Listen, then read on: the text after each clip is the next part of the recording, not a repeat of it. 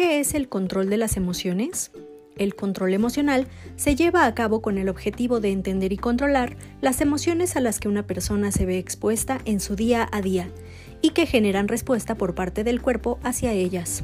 Este tema y más aprenderás en nuestro próximo curso taller de inteligencia emocional. Colegio para el Desarrollo de Habilidades Laborales, CODEL.